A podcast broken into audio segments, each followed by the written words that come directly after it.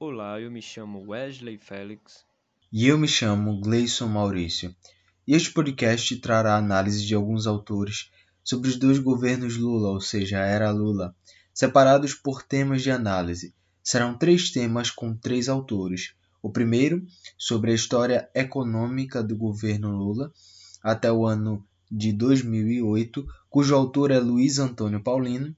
O segundo, por sua vez, sobre o plano político externo deste governo, cujo autor é José Luiz Fiore. E o terceiro, por fim, uma análise do lulismo até o impeachment de Dilma Rousseff, cujo autor é Rui Braga. Por último, faremos uma descrição dos escândalos de corrupção desse período, em que o então presidente foi alvo de investigações e preso muito tempo depois. É importante frisar que este último ponto é muito importante quando se menciona o governo Lula, e a sua análise nesse podcast não constituirá um juízo de valor, mas uma análise do que ocorreu naquele período. Luiz Inácio Lula da Silva foi eleito pelo Partido dos Trabalhadores, 35º presidente do Brasil em 2002 e reeleito em 2006 pelo mesmo partido. Os seus eleitores mais à esquerda esperavam mudanças profundas com o predecessor governo FHC, na linha do seu discurso anterior de combate aberto ao neoliberalismo em consonância com a plataforma política dos partidos de esquerda que compunham o núcleo principal da coligação política pelo qual se apresentou candidato, e composta por PT, PRB e PCdoB.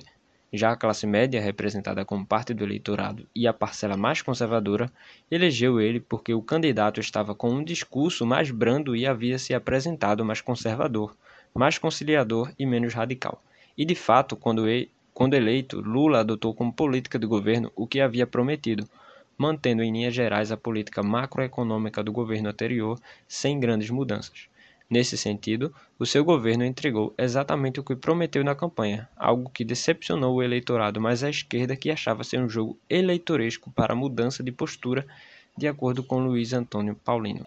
Para ele, quem introduziu o neoliberalismo do Brasil foi o governo de Fernando Collor, seguindo-se pelo de FHC e, nesse momento, também pelo de Lula.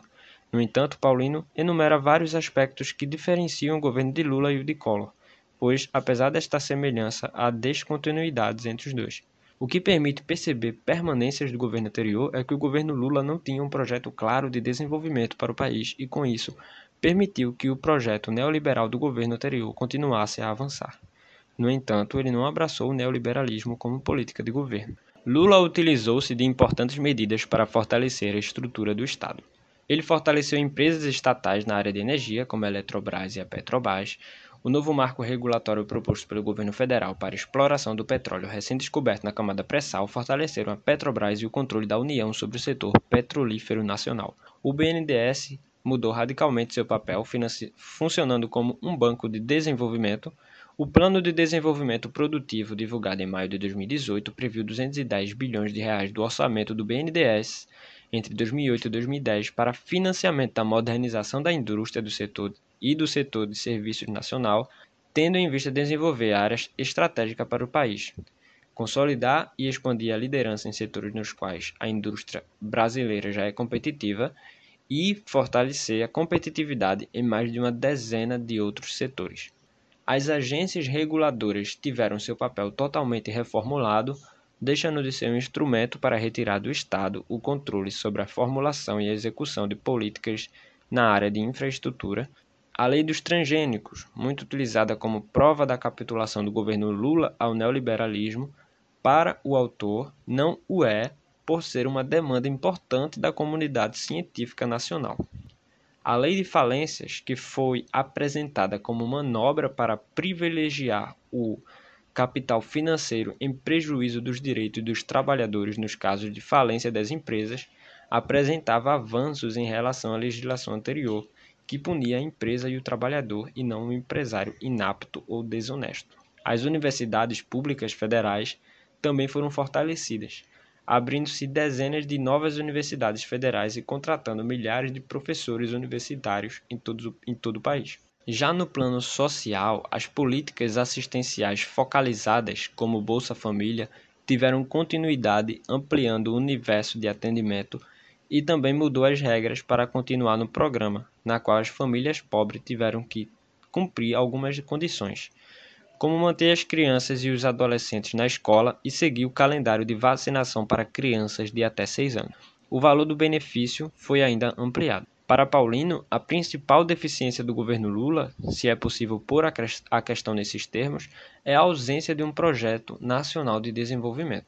Agora nós partiremos para o tópico 2, que fala sobre o plano político externo. A política macroeconômica do governo Lula apresentou no período de 2003 a 2007 como principal prioridade a estabilidade monetária, algo em comum ao governo FHC, que havia perseguido esse objetivo por meio da âncora cambial, em que o real foi atrelado ao dólar mediante uma taxa de câmbio fixa. Já com o fim do Plano Real em 1999 e a adoção da taxa de câmbio flutuante, a âncora cambial foi substituída pela política de metas de inflação adotada no governo FHC e mantida nos dois governos Lula. Essa política se baseia na fixação de uma meta de inflação para cada ano com uma margem de tolerância e na utilização de taxa de juros como principal instrumento para a manutenção da inflação dentro do previsto. O Banco Central monitora as tendências de inflação e aumenta ou diminui, diminui a taxa básica de juros, a chamada taxa Selic, de acordo com a tendência da inflação. Resumidamente, uma taxa de juros mais elevada tende a provocar a valorização da taxa de câmbio, tornando mais baratos os insumos e produtos finais importados, o que contribui para inibir a elevação dos preços internos por causa de concorrência dos produtos importados. Outros pontos de continuidade com o governo anterior foram em relação à restrição fiscal e ao combate da inflação, que foi considerada um mal maior que o desemprego e o baixo crescimento econômico. Um ponto bastante importante quando se iniciou o primeiro governo Lula foi o quadro internacional, que a partir de 2003 se mostrou extremamente favorável. A economia mundial cresceu de uma forma muito acelerada e provocou uma forte elevação nos preços na demanda por commodities, que beneficiou o Brasil porque éramos um grande exportador de matérias-primas e produtos agrícolas. Esse elevado crescimento da economia mundial e da demanda por commodities minerais e agrícolas não só contribuiu para o melhor desempenho da economia brasileira, como aumentou de forma expressiva as exportações brasileiras, que passaram de pouco mais de 73 bilhões de dólares em 2003 para 160, 160 bilhões de dólares em 2007, gerando assim saldos comerciais positivos e crescentes, daí que as elevadas taxas de juros internos teve como resultado o acúmulo sem precedentes de reservas internacionais. Somando-se a essa conjuntura externa positiva, levou a expressiva valorização da taxa de câmbio no período considerado. O fato é que esses juros altos e o câmbio valorizado condenaram o Brasil a um desempenho medíocre do PIB quando comparado à média mundial, especialmente aos, aos demais países emergentes. Já a taxa de desemprego apresentaram uma expressiva redução em função da conjuntura econômica mais favorável, ou seja, essa demanda por commodities é, ajudou a diminuir a taxa de desemprego, e durante o governo Lula, o volume da dívida pública apresentou certa tendência de queda, situando-se ao final de 2007 em torno de 42% do PIB. Embora ainda fosse extremamente elevada, diminuiu muito consideravelmente porque no governo FHC chegou a 60%. Nesse sentido, para Paulino, não houve nenhuma zeragem da dívida líquida externa brasileira porque ela foi obtida por meio de uma agressiva política de atração de capitais externos, cuja contrapartida é a compra de dólares pelo Banco Central e a correspondente emissão de títulos da dívida pública. Para zerar a dívida externa líquida, o Banco Central do Brasil gastou entre 2004 e 2007 cerca de 354 bilhões de reais. No que diz respeito à taxa de investimento no Brasil do governo Lula, foi extremamente baixa. A taxa média no governo FHC no primeiro, no primeiro governo Lula e no segundo governo Lula foi de 16%, abaixo dos padrões históricos do Brasil, em torno de 20%, e de outras economias emergentes. No entanto, no governo FHC, houve uma tendência de queda na taxa de investimento, enquanto no governo de Lula ela foi se recuperando em níveis insuficientes ainda. Para José Luiz Fiore, no governo Lula, depois de um longo período de alinhamento quase automático do país às grandes potências ocidentais, por assim dizer, o Brasil se propôs a aumentar sua autonomia internacional elevando a capacidade de defesa de suas posições em virtude de seu poder político, econômico e militar. Os principais objetivos da nova estratégia internacional aparecem definidos no Plano Nacional de Defesa, o PND, e na Estratégia Nacional de Defesa, END, aprovados pelo Congresso Nacional em 2005 e 2008, respectivamente, e na sua versão mais recente, 2012. em processo de discussão e aprovação parlamentar. Na América do Sul, o objetivo brasileiro seguiu sendo a plena ocupação econômica da bacia amazônica, a integração da bacia do Prata e a construção de um acesso múltiplo e contínuo à bacia econômica do Pacífico, com a construção de um sistema integrado de transporte, comunicação e defesa do território sul-americano, além do aprofundamento da integração política e econômica do Mercosul. Na África subsaariana, o Brasil priorizou sua aproximação diplomática, econômica e militar com África do Sul, Angola, Nigéria e Namíbia, além de alguns países com da comunidade da língua portuguesa, como Moçambique, Guiné-Bissau e Cabo Verde. Nisso, o Brasil dá ênfase às suas relações bilaterais com a África do Sul dentro da Comunidade para o Desenvolvimento da África Austral e dentro do Diálogo Índia-Brasil-África do Sul, IBAS, criado em 2004. A Bacia do Atlântico Sul adquiriu uma grande importância estratégica como principal meio de comunicação, transporte e comércio com a África. Por fim, o Brasil se propõe a ampliar suas áreas de convergência e ação comum com algumas potências emergentes, como China, Índia e Rússia, que é, na verdade, uma velha potência em processo de reconstrução. Rui Braga vê o lulismo como um modo de regulação dos conflitos classicistas. No governo de Lula, teria havido uma década de relativa pacificação social no país, possíveis através do consentimento passivo das classes subalternas ao projeto de governo liderado pela burocracia sindical. Para ele, o subproletariano semi-rural havia sido beneficiado pelo Bolsa Família levando famílias na extrema pobreza passarem para a pobreza oficial. O precariado urbano foi seduzido pelo aumento real do salário mínimo. Houve uma formalização do mercado de trabalho e o proletariado sindicalmente organizado beneficiou-se do mercado de trabalho aquecido. Também o projeto de governo petista soube combinar concretamente os interesses da burocracia sindical, das lideranças dos movimentos sociais e de setores médios intelectualizados. Parte da burocracia sindical ascendeu a posições estratégicas nos conselhos dos grandes fundos de pensão das estatais e assim o sindicalismo lulista transformou-se em um ativo administrador do Estado burguês e também em um ator-chave da arbitragem do próprio investimento capitalista no país, que, no entanto, não cristaliza a posição social privilegiada da burocracia sindical, já que ela é dependente do controle do aparelho político. Nesse sentido, a hegemonia lulista alcançou até 2014 notável êxito em reproduzir tanto o consentimento passivo das massas quanto o consentimento ativo das direções, mesmo considerando as dificuldades decorrentes da assimilação do petismo às regras antidemocráticas do jogo eleitoral brasileiro e da tentativa do primeiro governo Lula em romper com os esquemas do presidencialismo de coalizão por meio da compra direta de apoio político no parlamento.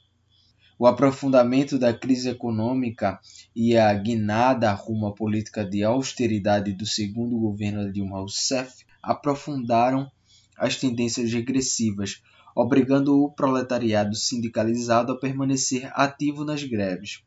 O aumento da oferta de vagas em universidades privadas e de baixa qualidade para filhos de trabalhadores aumentou a concorrência por empregos que pagam mais do que um salário mínimo e meio assim como o escândalo do Petrolão, monopolizando o noticiário, criou um colapso de sustentação do governo Dilma Rousseff no Congresso Nacional, motivando o que Rui Braga chama de golpe. O modelo de desenvolvimento brasileiro apoiado na criação de empregos precários e na desconcentração de renda entre os que vivem dos rendimentos do trabalho não foi capaz de garantir nem os lucros das empresas nem o consentimento dos subalternos, e diante do agravamento da crise internacional, os principais grupos empresariais brasileiros passaram a exigir do governo federal um aprofundamento da estratégia de austeridade, aprofundando o ajuste recessivo, aumentando o desemprego e contendo o ciclo grevista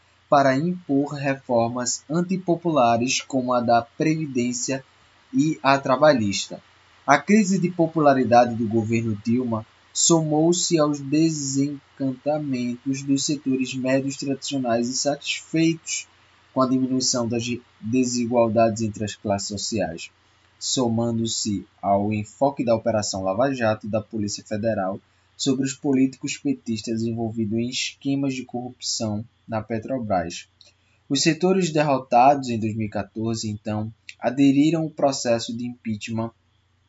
Para Rui Braga, as forças golpistas que derrubaram o governo Dilma se mobilizaram por razão daquilo que a presidente não foi capaz de entregar aos empresários, um ajuste fiscal ainda mais radical, que exigiria alterar a Constituição Federal, uma reforma previdenciária regressiva e o fim da proteção trabalhista.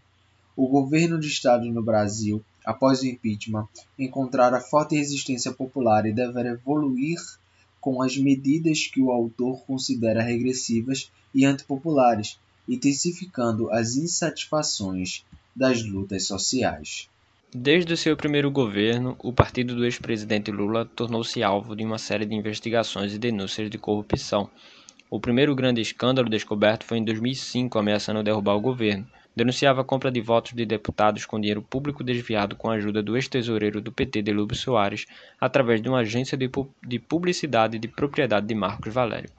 O esquema foi revelado por Roberto Jefferson e chefiado, conforme as investigações da época, pelo ex-ministro José Disseu. Este escândalo causou muita repercussão e afetou grande parte da liderança do PT no período. Outro escândalo de enorme expressão nacional foi a operação que culminou na prisão do ex-presidente Lula, a Lava Jato o juiz Sérgio Moro, a Polícia Federal e o Ministério Público Federal conduziram as investigações do que foi o maior escândalo de corrupção do país, com foco inicial no desvio de recursos da Petrobras. Lula, então, foi condenado a 12 anos e um mês de prisão por corrupção passiva e lavagem de dinheiro no caso do, do triplex do Guarujá, no âmbito da Operação Lava Jato.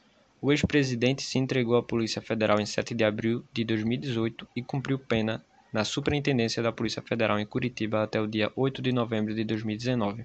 Ele foi solto após decisão de, do STF, que considerou inconstitucional a prisão de réus condenados em segunda instância que ainda tenham recursos pendentes em cortes superiores, como é o caso do ex-presidente. Portanto, a sua soltura não foi decorrente da falta de evidências ou da comprovação de sua inocência. Pode-se dizer que ele foi solto por causa da mudança das regras em que deve-se estar preso. Por último, o ex-presidente financiou, durante seus mandatos, regimes ditatoriais como Cuba e Angola e outros como Zimbábue, Venezuela e o Congo. Cuba e Angola, aliás, a presidente Dilma decretou sigilo sobre os empréstimos que o BNDES fez a estes regimes, quantia que chegou a 6 bilhões de dólares.